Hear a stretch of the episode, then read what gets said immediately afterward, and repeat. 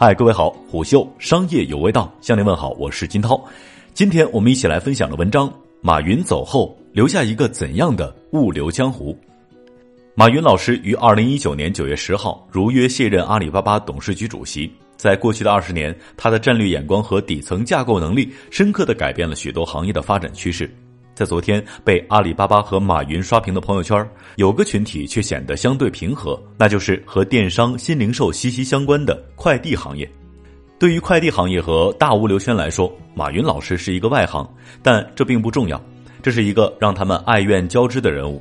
你去问问那些身家百亿的快递老板，还有老板娘，就知道了。他的退休或许会让整个快递行业五味杂陈。再没有人会像马云一样，让这些一言九鼎的老板在自己下属面前下不了台。但是也未必能有人如手握水晶球一般，准确预言这个行业三五年后会发生的事情。即使他好像是个外行。大约十年前，双十一还没有如今的这般火爆，马云老师已经开始思考如何改变快递行业来适应电商的发展需求。现在，中国快递行业的规模已经连续五年稳居世界第一。在二零一八年，我国快递业务量超过美日欧等发达经济体之和，是第二名美国的三倍多，占全球快递包裹市场的一半以上。这其中有很大一部分是来自于通达系承运的淘宝、天猫包裹。在整个通达系，阿里巴巴的身影越来越明显。早在二零一零年，阿里收购了当时的百世汇通，就是今天的百世快递。二零一五年五月，阿里联手云峰基金投资圆通，持股约百分之十一。二零一八年五月，阿里和菜鸟等入股中通快递，占股约百分之十。而就在马云退休前的数月，阿里巴巴再次出手，成为申通快递控股股东。至此，马云终于在退休之前，让阿里巴巴集齐了传统意义的四通，仅差一达，也就是韵达快递。而申通的陈德军和陈小英则先于马老师隐退江湖。这个物流局整整花了马老师十年光阴。这十年里，除了在通达系内的整合，他立菜鸟战顺丰，去年又提出了全中国包裹二十四小时达、全球七十二小时达的宏伟新目标。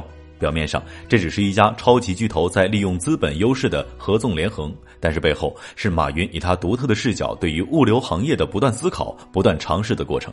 一开始，或许没有人把他的想法当回事儿，但是十年后，他确实影响了中国整个快递业的格局。在二零一七年五月二十二号的全球智慧物流峰会上，马云老师掷地有声预言，一天十亿包裹很快就会在中国大地变成现实。一年后的双十一，一天十亿个包裹同时上路，真的实现了。但是，也是在这次峰会上，面对中国快递行业的第一阵营即将先后上市的几大快递公司老总，马云毫不留情地发出警告，声称如果快递公司不改变，未来十年将有一半的人不会继续坐在这里。此言一出，有人撇嘴，有人耸肩，还有人回去当着下属的面直接拍了桌子。不过以后马老师应该不会再对着物流大佬讲话了。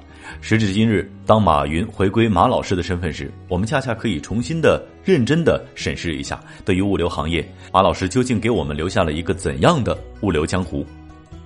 二零一零年，也就是淘宝双十一的第二年，百世汇通被阿里巴巴收入囊中。但是当时业内盛传，马云最想合作的还是顺丰。在一篇流传甚广的文章当中说，马云曾经几次约见王卫，王卫都避而不见。在这样的描述当中，连马云都仅仅是一个增加王卫神秘感的注脚。谈及中国快递业，顺丰董事长王卫是很多人最先想到的企业家。二零一六年四月，因为快递小哥被打，王卫冲冠一怒为小哥迎来了来自民间的赞誉。在笔者的朋友圈，也有女记者直言自己是王卫的粉丝，不仅因为他的真性情，而且因为王卫长得帅。长得帅这件事情是马云或许最难改变的，但是他有其他的手段改变这个事情。问题是十年之后，现在的马云还想见王位吗？未必了。按理说，现在的顺丰也是上市公司了，每年股东大会发布财报，高管总是要面对公众的，不可能如过去般低调和神秘。见到王位的难度早已大大降低。此一时，彼一时。马云对于王卫的关注，首先源自于阿里巴巴做电商，发现物流是一个非常大的痛点。早在二零一一年，马云就说过：“我们发现所有的抱怨投诉都是来自于物流，我们必须共同参与。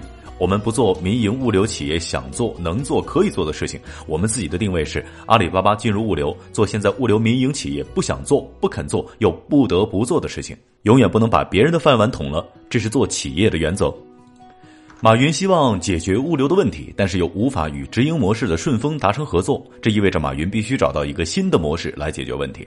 从惺惺相惜的角度，不能看到中国最大的电商平台与中国当时最优秀的快递公司联手合作，是我们这些看客的遗憾。就像有人会想，如果 C 罗和梅西同在一支球队，那该是多美的画面啊！但是有些事儿是注定不可能的。马云老师这些年，无论是做商流还是物流，有一个思想贯穿始终。按照阿里官方的说法，应该是平台或者生态思维。用一个更通俗的话说，就是轻资产思维。虽然今天的阿里巴巴已然是一个庞然大物，轻资产思维其实必然意味着上下游资源的整合、内外资源的合作，这也非常符合马老师的风格。我可以不是专家，但是我可以请专家来做。但是对于民营快递一哥王卫来说，王卫可不想仅仅在一个生态里扮演专家的角色。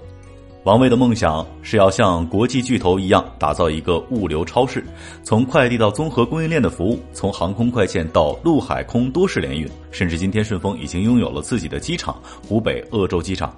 顺丰需要的是一个闭环的物流帝国，而且必然是重资产运作。两者的思路南辕北辙，两家的价值观亦有很多的不同。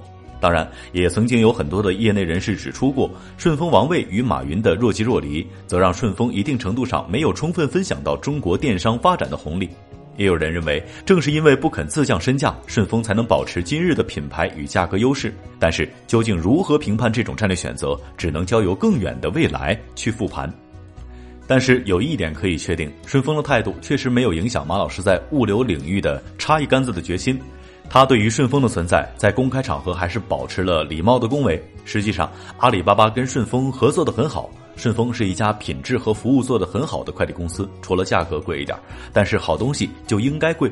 阿里巴巴自己不做快递，跟任何一家快递物流公司都不存在竞争。马云已经退休。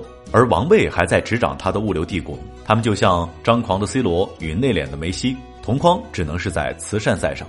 也许未来同样热心公益的马云和王卫还有机会，只是到那个时候见与不见，或许对于马云来说都已经不是那么的需要在意的事儿了。毕竟过去十年的快递江湖早已温吞的留下了马云的烙印。这不仅仅是因为菜鸟的存在，但是菜鸟的出生确实又是马云天马行空架构能力的最佳体现。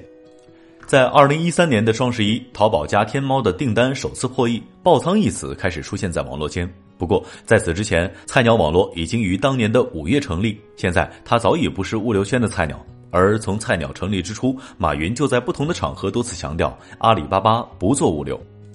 为什么马云要反复强调阿里巴巴不做物流呢？心态使然，也是生态思维使然。其实，在菜鸟之前，马云还做过一些小的尝试。现在谁还记得星辰即变这个名字，以及马云的七千万元投资呢？这是二零一二年发生的事情。正如马云在告别演说当中所说，他犯过很多的小错误，但是从来没有犯过大错。